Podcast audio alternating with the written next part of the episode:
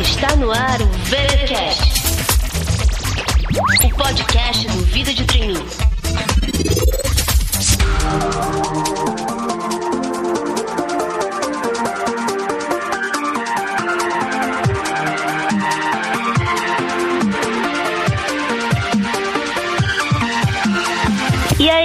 Galera, estamos de volta com mais uma edição do VTcast, o seu podcast quinzenal sobre carreira.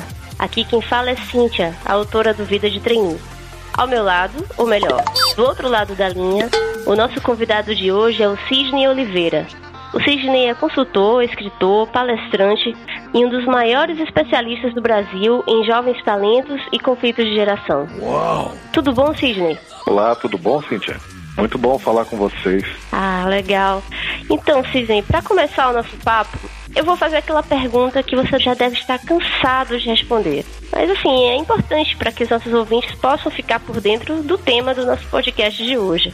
Explica um pouco pra gente essa história que, que é isso de baby boomers, geração X, geração Y. Quais são as principais características dessas gerações? Bom, esse assunto de gerações, ele começou a ser bastante difundido no Brasil há uns cinco anos atrás. E aí, assim, é evidente que não existe nenhuma prova científica que existe gerações tudo que se fala sobre gerações são períodos da sociedade, períodos de movimentos culturais, movimentos sociais que definem o comportamento de um grupo de pessoas, diria de maneira mais generalizada. Quando a gente começa a falar de gerações, e isso já vem lá da década de 60, os publicitários e sociólogos da época queriam entender o comportamento dos jovens que estavam chegando à vida adulta naquele período, na década de 60.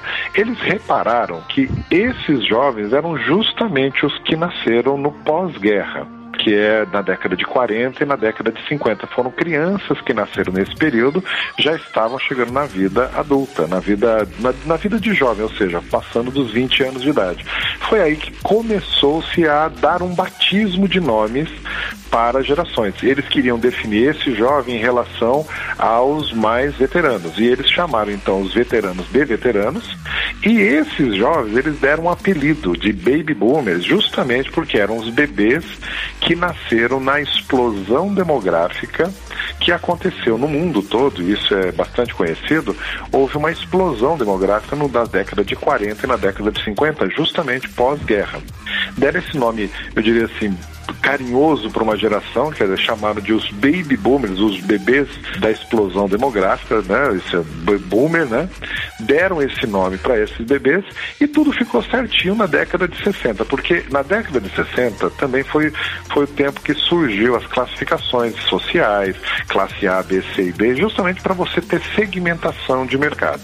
Então a segmentação geracional era interessante. Ao invés de falar então adultos e jovens, eles falaram os veteranos e os baby boomers. Isso na época ficou desse jeito, ninguém mais tocou no assunto na década de 70, na década de 80, final da década de 80, quando nós estávamos vendo também os jovens da década de 80 entrando no mercado de trabalho, houve uma percepção que esses jovens na década de 80 e 90 entrando no mercado de trabalho tinham outras expectativas e outros comportamentos diferentes dos jovens que foram intitulados de Baby Boomer. Nessa época surgiu um livro nos Estados Unidos é, falando sobre geração, e aí começaram a falar de novo sobre geração e deram o nome de geração X, para distinguir do jovem da geração Baby Boomer. Ah, o X também não tem nenhuma conotação científica. Esse X é, é muito mais tentando explicar a divisão de interesses que o jovem começou a perceber entre a vida pessoal e a vida profissional. E ele ficava dividido nessas duas percepções, e a gente viu surgir aí dois tipos tipos de jovem. Um jovem que privilegiava a vida pessoal a sua própria vida profissional e nós vimos também surgir aquele jovem maluco por trabalho, que é o foi conhecido também por workaholic, né?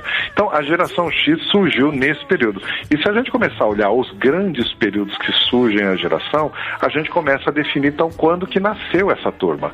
Então os baby boomers nasceram na década de 40 e 50, e ficaram jovens nos anos seguintes. A geração X nasceu na década de 60 e 70 e ficaram jovens a partir da década de 80 e 90 e protagonizaram uma série de transformações sociais. Aí o que acontece agora, depois dos anos 2000? Novamente, uma outra geração com outro comportamento entra no mercado de trabalho. E aí observa-se que esse comportamento é diferente dos antigos workaholics e é diferente dos baby boomers, né? daquele pessoal é, da década de 60. E eles começam a ver interesses diferentes diferentes, um interesse de equilíbrio de vida diferente, uma busca da satisfação e do prazer imediata, não uma busca do prazer no futuro, quando aposentar ou quando já tiver mais velho. Então, isso chamou atenção, principalmente por comportamento que eles estavam adotando na hora de entrar no mercado de trabalho fazendo uma analogia, alguém, aí isso começou, não tem assim uma origem conhecida, mas alguém cunhou o título Geração Y para dar uma sequência. Se a outra era X, essa é Y, né?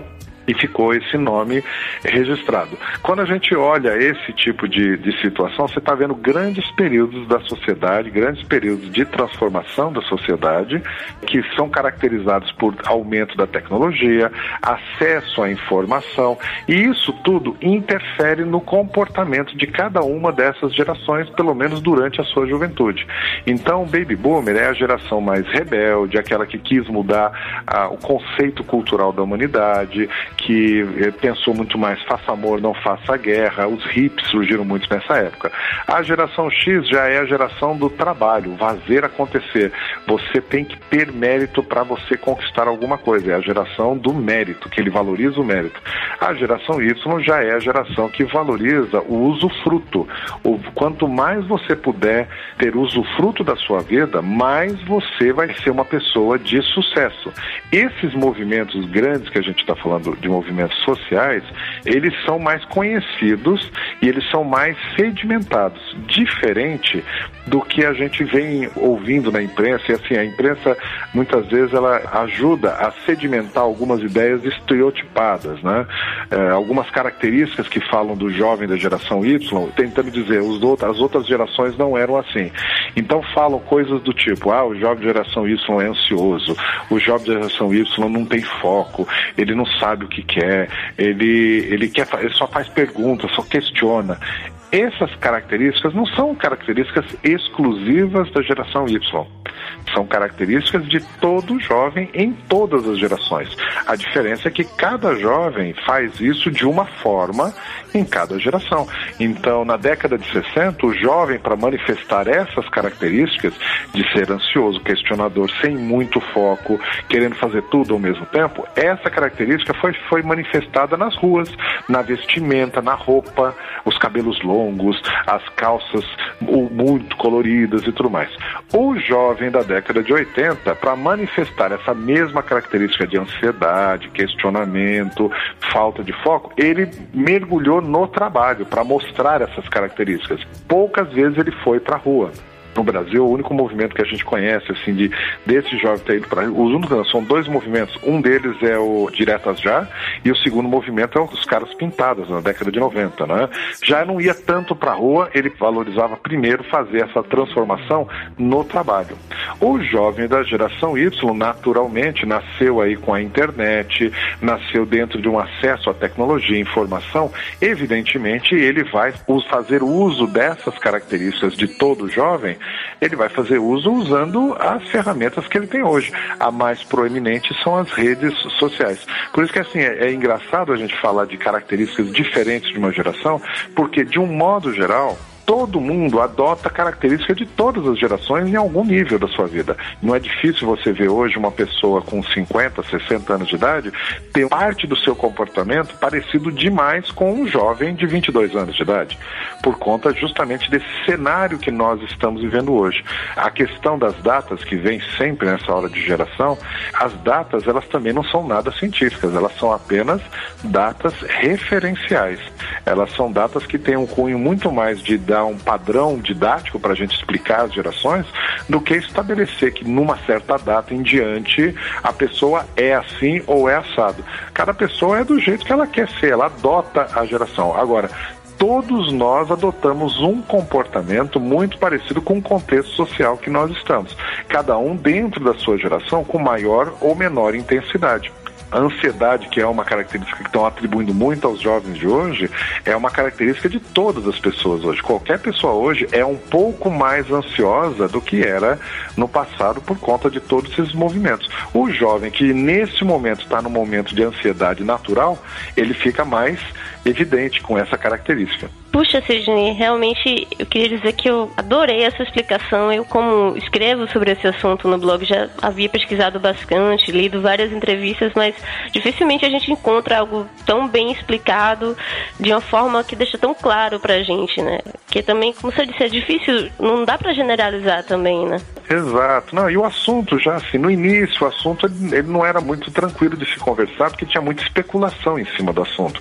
Agora a gente já está aí pelo menos há 5, 6 anos é, conversando, pesquisando o assunto, estudando bastante o assunto, então já está um pouco mais claro para todo mundo o que é uma especulação, o que é uma, um estereótipo, né? Do uhum. que é realmente o fato mesmo.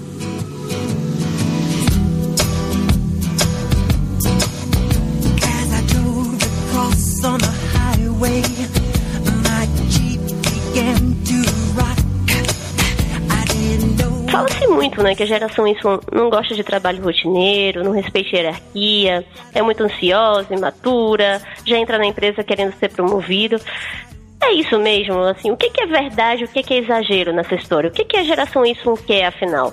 É, tem algumas coisas que a gente tem estudado e assim, é evidente que há uma imaturidade no, no, no, jovem de hoje, que é chamado geração Y, mas essa imaturidade é uma imaturidade da não exposição a vida corporativa. A imaturidade desse jovem não é uma imaturidade de incompetência profissional, é uma imaturidade para as relações e para os códigos corporativos que a gente vê instalados ainda nas empresas. É, esse jovem, ele normalmente no passado, o jovem era exposto ao trabalho, à vida corporativa, muito mais cedo, enquanto inclusive ele estava estudando, ou até mesmo antes de ele entrar na vida eh, acadêmica mais formal na sua formação acadêmica. Esse movimento era muito comum no passado, permitiu muita gente entrar mais cedo na vida corporativa, entender as sutilezas do código corporativo, da cultura corporativa, que ninguém explica, isso não se ensina na escola, isso só acontece quando a gente entra mesmo no mundo corporativo. É, nós estamos falando com trainees, inclusive, o trainee ele começa a entender isso quando ele faz o primeiro estágio dele, ou mesmo durante o trainee ele vai perceber que dentro do código corporativo, das relações com as pessoas na corporativo, tem uma, uma parte que ninguém tinha explicado. É mais ou menos dizendo que por baixo da mesa tem gente dando canelada, tem gente pisando no pé, tem gente com interesses diferentes do que estava declarando. Então, tem um código corporativo, uma cultura corporativa que não tem como se explicar a não ser quando você entra nela. O que acontece com o jovem de hoje? Ele, ele foi poupado disso de uma forma mais sistemática, quer dizer, a cultura social nossa estabeleceu que o jovem ele só deve começar a trabalhar quando já tiver terminado os estudos. Perfeito, eu acho que nesse processo ele fica academicamente mais sedimentado, mas ele chega um pouco mais cru lá no ambiente de trabalho. Ele não está preparado para esses relacionamentos corporativos que ninguém explicou para ele. Então, quando ele entra nesse ambiente, naturalmente ele se mostra mais ansioso, sim. Ele se mostra mais é, com falta de foco. Ele questiona com muita intensidade e o ambiente corporativo ele ainda não se transformou na mesma velocidade que o jovem. Então, eu posso dizer que o ambiente corporativo, de uma certa maneira, ele é muito hostil para esse jovem que está entrando no mercado de trabalho. E assim, é hostil no sentido de não estar preparado. Ninguém chega para um jovem que está entrando e bate nele, machuca, não é isso. Mas é um ambiente que não é um ambiente preparado para essa nova forma de comportamento do jovem. Quando eu vejo essas classificações, né, ansioso, quer chegar a diretor, é, a entrar e já chegar a diretor, eu, eu começo a tirar um pouco desse tipo de aspecto. Eu vejo sim que o jovem, ele quer chegar logo aos privilégios que uh, os cargos mais elevados têm, sim. Ele quer realmente entrar na empresa e fazer diferença rapidamente e ele percebe quando ele entra na empresa que quem consegue de alguma forma fazer diferença é, ou pelo menos interferir nos destinos da empresa de maneira mais intensa são os gestores. E Consequentemente, quem também tem os maiores privilégios são os gestores. Naturalmente, ele entra, ele quer ser um dos gestores, ele quer crescer rápido. A diferença é que ele não, ainda não tem toda a experiência que o gestor precisa ter para alcançar essa posição. Ah, talvez ele tenha competência acadêmica mas ele não tem a competência corporativa, que é essa construção da relação.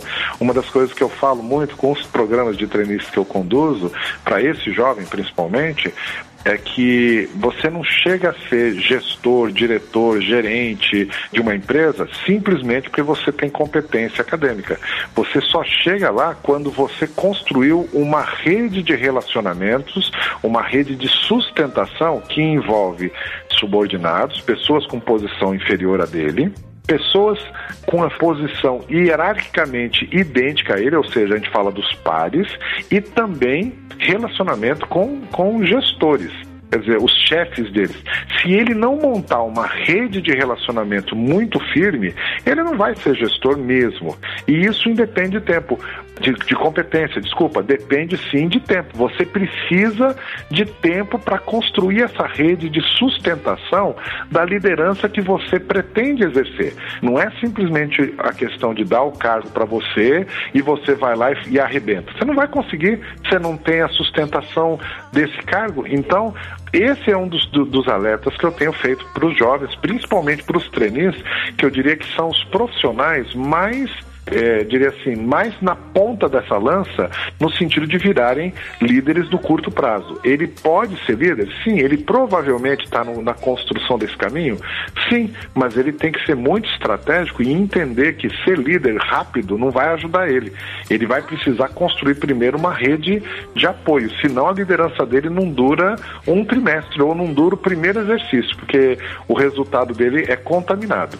E aí, já que a gente entrou nesse mundo, nesse universo dos programas de trainee, você já falou um pouco do que ele precisa fazer quando ele está lá dentro. Mas falando assim da etapa antes, né, de quando ele está prestando os processos seletivos, o que a gente vê é que nós sempre temos muitos candidatos altamente preparados, tecnicamente, mas que deixam a desejar no quesito comportamental. Uhum. Então, em sua opinião, quais são as principais competências comportamentais que esse jovem início de carreira precisa desenvolver? O que é essencial para sua postura, para sua atitude? Bom, isso a gente normalmente tem percebido que as empresas estão adquirindo, é, inclusive, a, o costume de, mesmo durante o programa de trainee, desenvolver essas competências chamadas competências comportamentais, tá? Justamente por conta dessa falta de competência comportamental que eles observam no jovem.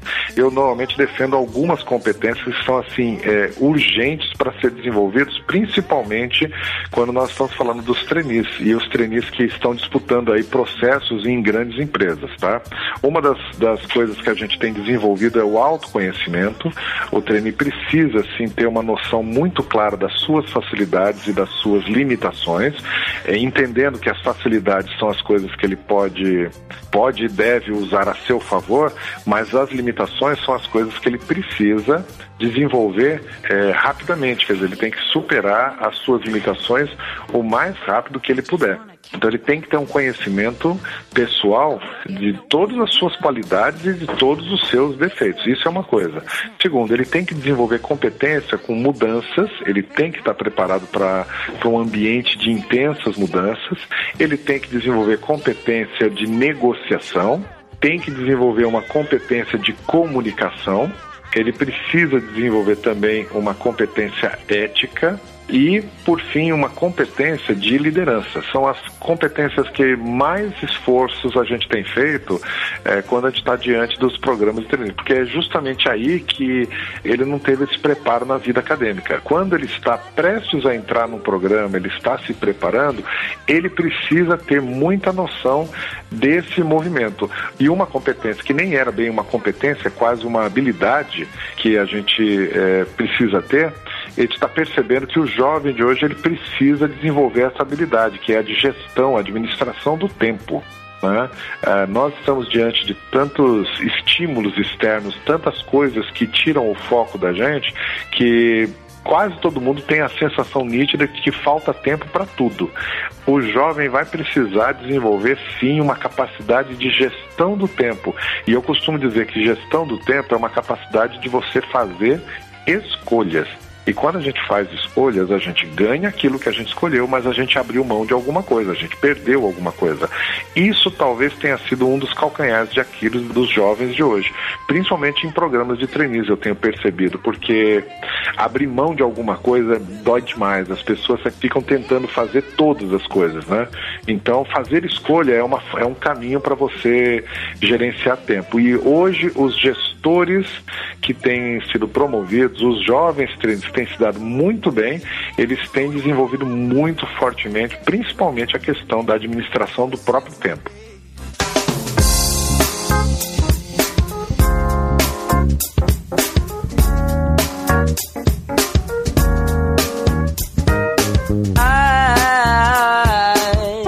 Características mais aclamadas né, da geração Y é essa questão dele ser multitarefa, de fazer muitas coisas ao mesmo tempo, o que também dificulta a questão do foco. O seu novo livro, Conectados, mas muito distraídos, fala sobre esse assunto? Fala. Eu tenho percebido, assim, nos jovens, eu tenho estudado muito os jovens, justamente observando essa característica. Quando a gente fala de multitarefa, fazer várias coisas simultaneamente, a gente tem que entender primeiro que não é todas as coisas que você consegue fazer simultaneamente. O seu cérebro, sim, ele sempre permitiu você fazer atividades diferentes em alguma circunstância. Por exemplo, você pode andar de bicicleta conversando, ou andar de bicicleta ouvindo música. As atividades não são conflitantes, né? Agora, se você está dirigindo o carro e digitando uma mensagem no seu celular, você está pegando a mesma área do cérebro, ou seja, está em conflito, em alguma delas vai haver um prejuízo, porque você aumenta exponencialmente a superficialidade da atenção que você dá. E aí você pode incorrer em prejuízo. Então, o ser humano, de um modo geral, ele é multitarefa em algumas circunstâncias, sim. Hoje nós temos tecnologias que, inclusive, valorizam e facilitam circunstâncias multitarefas. A gente tem percebido isso. O próprio sistema de computador permite que você abra várias tarefas simultaneamente. Você pode estar é, gerenciando as tarefas na tela de maneira é, simultânea. Então, tudo isso facilita muito a multitarefa. Uma coisa que eu tenho percebido é que a gente começa a ficar muito confiante nisso e achar que a gente dá conta mesmo. E essa confiança é um perigo, porque, primeiro, quando você acha que está fazendo tantas coisas simultaneamente, você superficializa tudo. Ou seja, você não lê um texto até o fim, você não presta atenção até o fim, você não observa as coisas que estão ao seu redor e a gente começa a se pegar mais distraídos. Mesmo nós estando num período onde todo mundo tem o seu device, né, o seu equipamento de conexão, a gente está conectado o tempo todo, todo mundo com tudo, mas a gente está perdendo a percepção do mundo que está à nossa volta. E aí eu começo a perceber que não é só o celular que está nos distraindo, mas a forma como a gente encara as coisas ao nosso redor. O livro novo, eu tenho falado justamente sobre essa realização que o jovem está buscando sonhos, mas ele está tão distraído que às vezes passam elementos enormes em volta dele que poderiam auxiliar no sonho e ele não percebeu, ele não simplesmente distraidamente deixou passar grandes oportunidades que ele estava protagonizando. De um modo geral, no livro eu estou dizendo para o jovem, olha, você às vezes tem todo o cenário possível em volta de você, só que você está olhando tanto fora desse cenário que você não está percebendo que é esse cenário que poderia estar tá te proporcionando sonho. Eu vou te dar um exemplo. É, imagina aquele, aquele rapaz que quer ser um alto executivo numa empresa. De repente ele se esforça bastante, estuda, faz o esforço enorme, passa num programa de treininho numa enorme empresa. E ele entrou nesse programa de trainee, que é muito difícil, passou, tá lá e fez o trainee dele, só que no final do trainee ele não foi promovido direto a gerente, nem a executivo, nem nada. Simplesmente ele foi colocado numa das tarefas executivas ali, não foi colocado em, é, em nenhuma posição gerencial, mas a expectativa dele era essa, vamos colocar dessa forma, né? E ele pega e sai dessa empresa, vai tentar outra empresa. Aí ele vai para uma empresa, depois vai para outra, porque nunca vai estar satisfeito. Depois de alguns, de uns dois, três anos, ele começa a olhar para trás e fala: eu não estou realizando o meu sonho de ser alto executivo. Claro que não, por quê? Porque quando você estava na melhor situação mais próxima disso, numa grande empresa, você não teve a paciência ou você não percebeu o cenário à tua volta que te exigiria construir aquela rede de sustentação. Você ficou preocupado muito mais naquilo que você não estava conquistando ou naquilo que não estavam te reconhecendo no tempo que você estabeleceu, ao invés de prestar atenção na sua idade, no seu próprio tempo entendeu? Você não percebeu e você saiu de uma situação bacana para o teu sonho para entrar numa situação que é contra o teu sonho. Fica um caminho difícil, você vai ter que voltar, começar a reconstruir todo o teu caminho. Um pouco disso que eu comecei a colocar no livro e assim, eu criei várias situações de exemplo de jovens que se desviaram do seu sonho porque se distraíram ou não perceberam tudo que eles já tinham conquistado até então e o cenário que eles estavam, porque eles estabeleceram uma expectativa de curto prazo para uma realização que ela exige um prazo maior. Ele não se atentou para isso. Então é um pouco desse tipo de recomendação que eu faço com o novo livro. Já que você entrou nesse assunto, nesse exemplo que você deu, você falou daquele trainee que começa a pular de empresa para empresa uhum. né, na busca de conseguir ser promovido. Você também comenta em seus artigos que essa coisa de mudar de emprego o tempo todo faz com que o jovem seja um eterno novato. E o que, que isso implica? Assim? Quais são as consequências de ser sempre considerado um novato? O que, que o jovem pode fazer para tirar o melhor proveito dessa situação? É importante a gente entender que novato não é uma questão de idade, sim de cenário. Cada vez que eu me insiro num cenário novo, naquele cenário eu sou novato. A minha experiência em outros cenários, ela pode ser referenciada para esse cenário, mas naquele cenário eu sou novato. A característica que rege a vida do novato é que toda vez que você encontra um novato, você não dá desafio para ele de alta relevância, você dá um desafio de baixa relevância, normalmente desafios muito mais operacionais do que estratégicos. Isso é natural, qualquer novato sempre tem essa essa característica. Agora, imagina que o rapaz, o trainee, né, a moça, entrou numa empresa. Enquanto ele está entrando e está lá, ele é novato, e enquanto novato vão dar desafios de baixa relevância para ele. Aí ele pega e decide que não é tudo aquilo, que não reconheceu, sei lá, por algum motivo ele pega e muda de empresa, vai para outra empresa. Na outra empresa, ele começa de novo o ciclo, ele vai ser novamente considerado novato, novamente vão dar um desafio de menor relevância para ele e ele vai tocar a vida dele lá. Aí ele não aguenta também porque o chefe não é legal ou porque a realidade da empresa não era o que ele imaginava, ele troca de novo. No outro cenário ele é novato. Se ele começa a fazer isso da trajetória dele, esse tipo de estratégia, ele sempre é considerado novato. Sendo sempre considerado novato, ele sempre recebe desafios de baixa relevância. Quando ele começa a receber receber desafio de baixa relevância por um tempo muito grande, vamos supor que ele faça isso durante um período de 5, 6 anos. Eu tenho casos de jovens que eu, te, que eu tenho feito a mentoria, tenho casos de jovens que com 30 anos de idade já passaram em 12 empresas. Ou seja, dos 22, 23 de formado até os 30, ele já passou em 12 empresas. E assim, ele não é especializado em nada, ele também não é genérico em nada e ele nunca recebeu desafio de alta relevância, porque ele foi trocando muito rápido e ele recebe desafios sempre de baixa relevância. Ele se torna um profissional, e assim, o mercado enxerga ele como um profissional capaz apenas de receber desafio de baixa relevância. Ou seja, o que, que acontece com essa estratégia? Resumindo, o jovem que adota essa estratégia de trocar demais de emprego sem nenhuma estratégia e num prazo muito curto, ele não sedimenta a experiência dele, ele só recebe desafio de baixa relevância Consequentemente, a carreira dele não acelera do jeito que ele imaginou, ou seja, ele não vai subir tanto na carreira dele. Eu estou falando aí carreira de 15 anos, de 20 anos, e eu não estou falando carreira, cargo e nem na mesma empresa. Estou falando de, de empresa. Ele nunca é enxergado isso de uma maneira relevante e ele sempre fica num nível de relevância menor. Ou seja, ele atrasa substancialmente a velocidade no desenvolvimento da carreira dele, independente se ele fez um trainee com 23, 24 anos de idade. Eu tenho casos de gente que fez trainee com 24, 25 anos de idade, terminou, está com 33, 34, a vida dele está muito lenta ele não chegou a um cargo de liderança, ele não atingiu a expectativa que ele queria, é, tudo fica um pouco mais lento, porque ele ainda é enxergado como um recém-formado, porque ele só recebeu desafios de baixa relevância durante muitos anos na vida dele. Então esse é o alerta que eu faço com o jovem.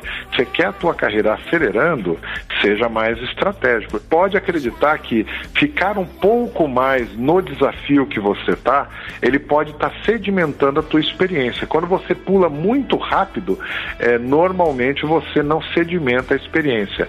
A pergunta que provavelmente o, ouvinte está tendo agora é assim, mas quanto tempo eu devo ficar? Eu sugiro, normalmente, isso aí é óbvio que é um número genérico, depende de cada setor, é, cada setor tem uma velocidade, mas em média, você ficar pelo menos dois anos em cada emprego, você já sedimenta um pouco mais de experiência. Até um ano no mesmo emprego ou na mesma posição, você não ganhou experiência nenhuma, porque você não fez rodar duas vezes o ciclo. Você tem que rodar duas vezes o ciclo e entender todos os desafios. Então, pelo menos dois anos é, é uma das recomendações que eu tenho feito. Dependendo do setor, essa curva é até superior a três, quatro, cinco anos, tá? Dependendo do tipo de carreira que a pessoa desenvolve. Por exemplo, uma carreira mais técnica como setor de siderurgia, setor de petróleo, são carreiras que exigem um grau de experiência um muito mais sedimentadas.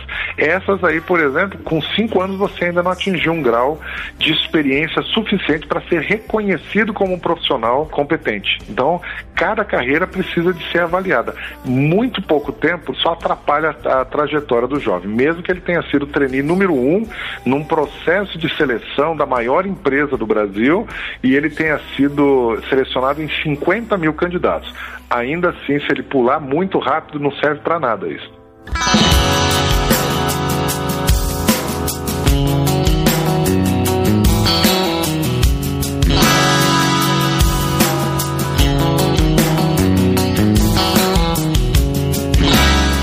Coisa até que eu já vi você comentando em outras entrevistas, porque às vezes a impressão que dá é que eles acham que tudo acontece de modo automático na Sim. vida. Uhum. E aí isso gera mais frustração ainda quando as coisas não acontecem como eles esperam. Né? E por que, que isso acontece? O que, que o jovem deve fazer para superar isso? Bom, primeiro a gente tem que entender que assim há uma geração anterior à do jovem, a do jovem de hoje, que a dos pais que tiveram muito menos privilégios que os próprios jovens de hoje. E, evidentemente, eles criaram seus filhos providos de alguns privilégios que eles gostariam de ter recebido quando eles eram jovens, né? Então, hoje o jovem, ele sim mora numa infraestrutura, na maioria das vezes, é óbvio, né? Estou falando de maneira genérica, mas na maioria das vezes o jovem, ele tem privilégios hoje que os pais deles talvez não tiveram. Coisas como um quarto só para ele, é, é, uma, uma conexão é, de internet que ele não gasta dinheiro nenhum para fazer isso. Dependendo do jovem, às vezes a gente vê em programas de trainees os jovens de classes mais privilegiadas, né, que tem um quarto só para si. Eu costumo brincar com essa história do quarto só para si, que o quarto e as suas roupas são autolimpantes, né? O quarto se arruma sozinho, a roupa se lava sozinha, a comida se prepara sozinha. Quer dizer, o jovem não está atento que mesmo isso tem um preço para ser pago e tem uma, uma dose de sacrifício para ser pago. Quando eu olho as redes sociais, eu fico olhando muito o que, que é postado nas redes sociais e a gente já se acostumou a ver aquela vida perfeita, né? As pessoas nas redes sociais são sempre felizes, todo mundo é bonito. Quando eles mostram, eles mostram aquele pôr do sol maravilhoso, aquela praia maravilhosa. Eu falei, certo, mas Nós temos dias cinzentos, nós temos dias chuvosos, nós temos dias que a gente não está tão bonito, que a gente está doente, a gente tem uma série de outras áreas que parece que a gente não quer mostrar. E não estou falando só na rede social, não. O jovem ele costuma não enxergar para essa outra parte, ou porque ele não quer enxergar, ou porque alguém está dando conta para ele disso e ele não precisa enxergar essa parte, eu diria um pouco mais difícil, ou essa parte que às vezes sim traz a frustração. Imagina um jovem que nasceu desse jeito, num lar desse jeito, foi sendo criado assim, com alguns privilégios, sem olhar muito as frustrações, e de repente ele chega no mundo corporativo, aonde o mundo corporativo é muito mais frio com relação a essas questões, e ele, é, ele sente uma frustração enorme mesmo, e ele ainda não aprendeu a lidar com todas as frustrações. Quer dizer, ele não está preparado, ele não tem muita cicatriz, e ele chega um pouco mais é, despreparado para todas as frustrações que fazem parte do contexto da vida. A vida nossa ela é um equilíbrio entre coisas boas e coisas ruins. Normalmente as pessoas mais bem-sucedidas, elas usam as coisas difíceis e ruins que acontecem na vida dela como alavanca para alcançar coisas boas. Mas é difícil perceber isso fazendo a vida acontecer enquanto você está vivendo a sua própria vida. A maioria das pessoas aprende a fazer esse uso dos dias difíceis, das coisas difíceis, elas aprendem ou pelo menos tentam transformar isso em coisas boas para sua vida, pelo menos em forma de aprendizado. O jovem de hoje, ele não foi tão exposto assim quanto as gerações anteriores. Ele foi mais protegido dessas frustrações ele, portanto, ele está um pouco menos preparado para lidar com isso, ou ele não tem ainda tanta casca, né? Não está com, não tá com a pele tão pronta para aguentar esse tipo de coisa. O que acaba acontecendo é que o jovem ele acaba sofrendo um pouco mais depois que as frustrações começam a chegar, né? Ele pelo menos dói mais para ele agora. É o que eu tenho percebido, principalmente quando a gente conversa com os jovens. Ele sente a dor porque a dor vem porque é a dor da vida. A vida tem isso como parte integrante. Não tem como você enganar a realidade, né? Todos nós somos seres finitos e que um dia temos que encarar todas as realidades que elas não acontecem. E a vida não é feita só de, de manhãs ensolaradas, né? Nós temos os dias chuvosos, nós temos as tempestades, tem, tem a parte cinza na vida e a parte escura também. O jovem precisa ficar atento a isso e aprender a lidar com isso. E uma coisa, isso não está escrito na escola, não está escrito na faculdade. Ele só vai descobrindo isso vivendo a vida mesmo, né? Com certeza, Sidney.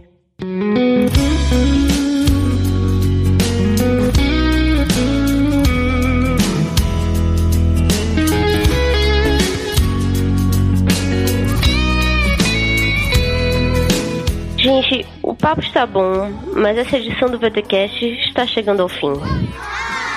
Sidney, muito obrigada pela entrevista. Tenho certeza que ajudou muito os nossos ansiosos ouvintes, nossa geração Y que acompanha o blog.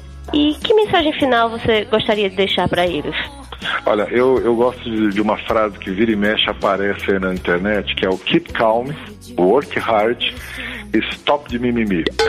Tenha calma, trabalhe duro atrás do seu sonho e quando você se sentir sozinho, desamparado, carente, não reclama, pega isso e vai com isso mesmo. Às vezes eu vejo o jovem com medo de, de enfrentar todas essas coisas. Vai com medo mesmo, porque a vida é assim mesmo. Então, desejo para todos os ouvintes, os futuros trainees e os trainees que nos ouvem, muito sucesso nos seus processos é, e espero encontrar vocês algum dia aí nos programas que eu conduzo também. É isso aí, pessoal. Vamos com tudo. Gente, eu vou deixar o link aqui no post para o site do Cisne, para o blog dele com os artigos na Exame, para o novo livro Conectados, mas muito distraídos. E aí, se vocês tiverem alguma dúvida, quiserem entrar em contato por esses meios, vocês conseguem falar com ele, tá legal? É isso, pessoal. Até mais. Obrigada.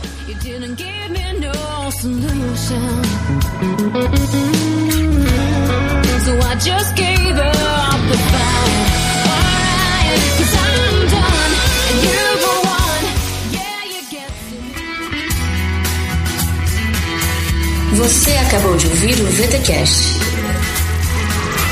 Fique ligado e até a próxima.